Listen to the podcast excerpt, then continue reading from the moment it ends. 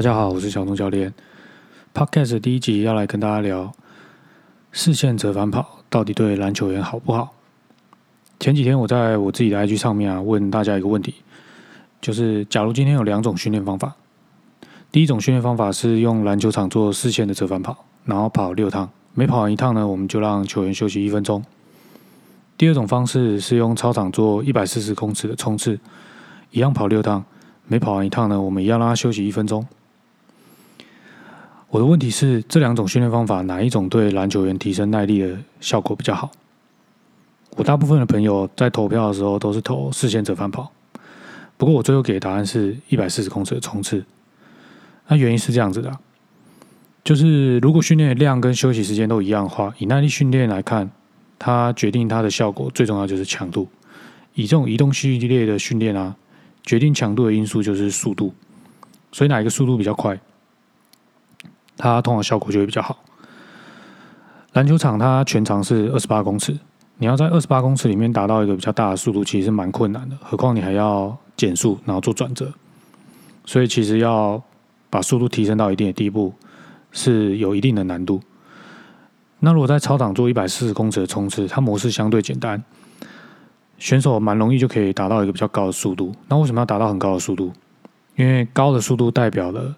肌肉在短时间之内快速收缩的能力，也就代表了身体在短时间之内可以达到的缺氧程度。所以我个人会比较推荐，就是做一百四十公尺这种冲刺，它对无氧的训练效果跟刺激会比较强。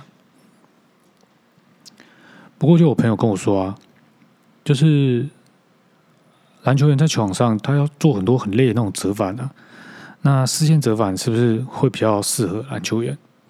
我们也需要去提升他那种折返能力啊，然后还有他的那种耐力。在回答这样的问题之前啊，我们要先清楚的把一些元素定义出来。首先，第一个是速度，速度应该蛮容易理解的，就是今天我速度比较快，我就可以用比较短的时间之内到转折点，然后我再冲回来。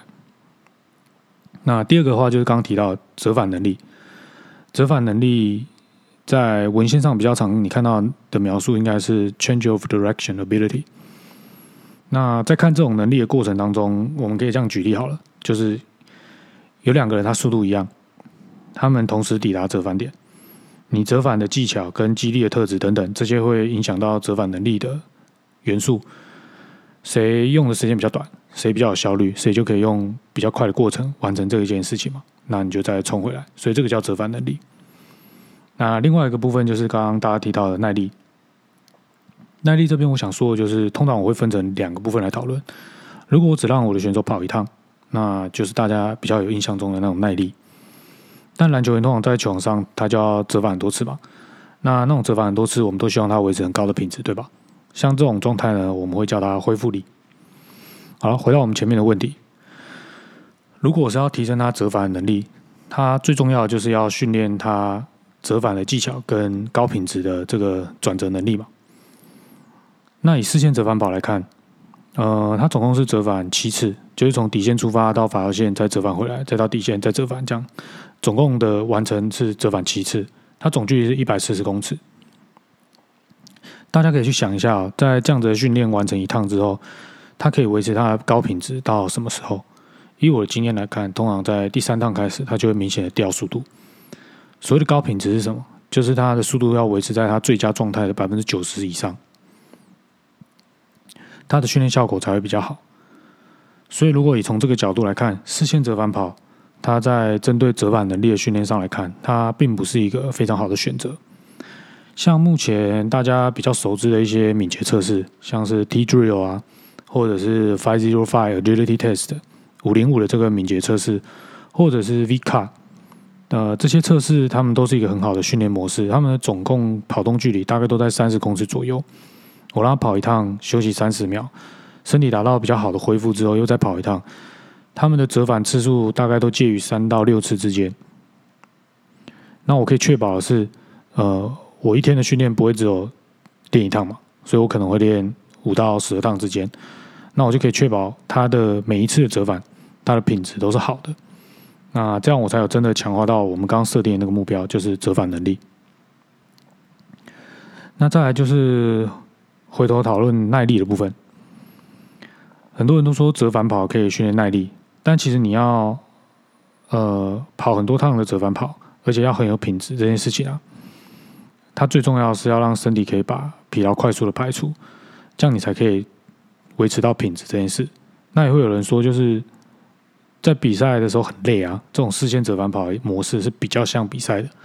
但其实你静下心来仔细想一下，身为一个篮球员，你什么时候会在球场上这样很疯狂的连续做奔跑？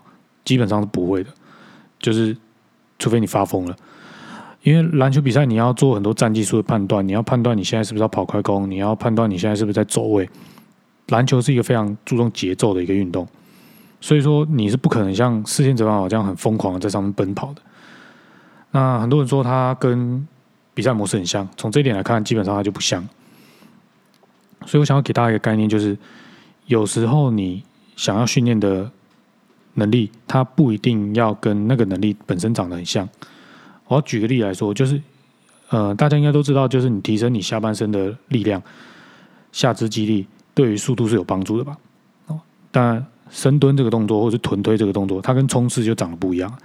但是你不会说，因为它长不一样，所以我不需要做。而这个逻辑其实是。呃，一样的道理。所以说，你今天要在场上能够有很好的耐力表现，呃，其实你不一定是要靠折返这件事情，就是一直钻牛角尖要使用折返的方式。假如你是希望训练他的高心跳率，或者是无氧的耐受能力，其实我觉得就是都会有其他更好的方式可以来做。这边就要再特别提一下，就是所谓的训练效率啊。什么是训练效率？就是有一个方法，你用五分钟可以达到效果是十分。那如果我有一个方法是只用两分钟，但是效果跟你一样是十分，那我的训练就比你更有效率。呃，为什么要追求训练效率这件事情？其实篮球员的或者是我们说运动员，他的一生生命是很短的，以他的职业生涯来看，大概就是在十年左右。所以在这十年左右，能不能做有效的训练，帮助他达到好的水平，这件事情是很重要的。那再来，它有一个附加价值，就是假如他的时间用的比较短。就代表这个选手在运动的负荷状态下，时间是比较短的嘛？那它的附加价值就是说，他的受伤的风险会明显的降下来。保护一个选手不受伤，我常常跟大家讲，呃，最好的训练是什么？就是慢慢来，慢慢来比较快。因为如果今天一个选手受伤，他基本上就会暂停训练，暂停训练会很容易导致选手的很多能力都退化。所以，就算你伤愈回来之后，他也要花比较长的时间才可以回到原来的水平。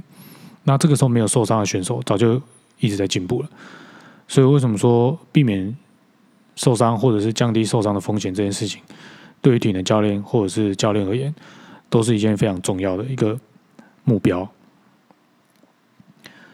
所以说，呃，避免受伤，然后针对自己想要训练的目标去做训练，然后改善训练效率，这个就是我们在思考一个训练方法它到底好还是不好的原因。那今天就是针对折返跑这个主题，跟大家分享一些我的想法。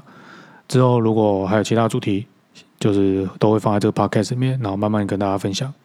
那我们今天就到这边啦，拜拜。